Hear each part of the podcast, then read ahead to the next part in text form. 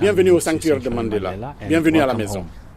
À l'entrée, une statue de Nelson Mandela qui lit le journal, la chaise verte sur laquelle il s'asseyait, sur les murs, des photos ou encore la copie encadrée d'une lettre qu'il a écrite depuis sa prison.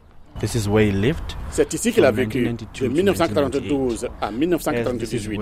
C'est aussi ici que la fondation Nelson Mandela a été fondée.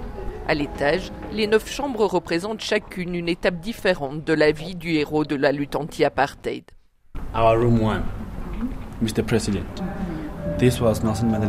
La chambre numéro 1, Monsieur le Président, c'était la chambre de Nelson Mandela.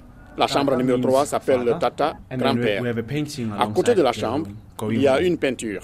Rentrez à la maison, on y voit Mandela, âgé, qui entre dans son village natal, au Cap occidental. Cela représente la mort, ou plutôt la fin du voyage de Mandela. Et derrière les fourneaux, on peut encore croiser celle qui fut sa cuisinière personnelle pendant 22 ans. Holly Swan de Dia gère le restaurant de cette maison d'hôtes de luxe et tente d'infuser un peu de l'esprit du héros sud-africain dans ses plats. C'était la maison de Madiba. Il a vécu ici pendant huit ans. C'était une maison où tout le monde était le bienvenu. Il pensait que s'il invitait quelqu'un chez lui et qu'il voulait qu'il se sente à l'aise, la nourriture peut parler d'elle-même. La première fois que je l'ai rencontré, nous avons parlé que de nourriture. Mon entretien a été très court. Il voulait savoir si je pouvais cuisiner les plats de son enfance.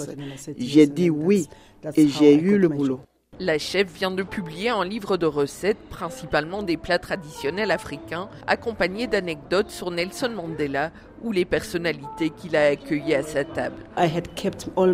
J'avais gardé toutes mes recettes, le ragoût de queue de bœuf, notamment que la purée de maïs avec des haricots, c'était ses préférés.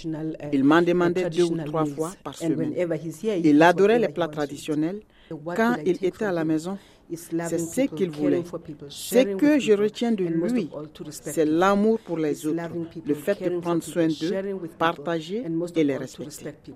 Libéré à l'âge de 71 ans, après 27 années d'incarcération, Nelson Mandela voulait aussi profiter des choses familières dont il avait été longtemps privé et les partager.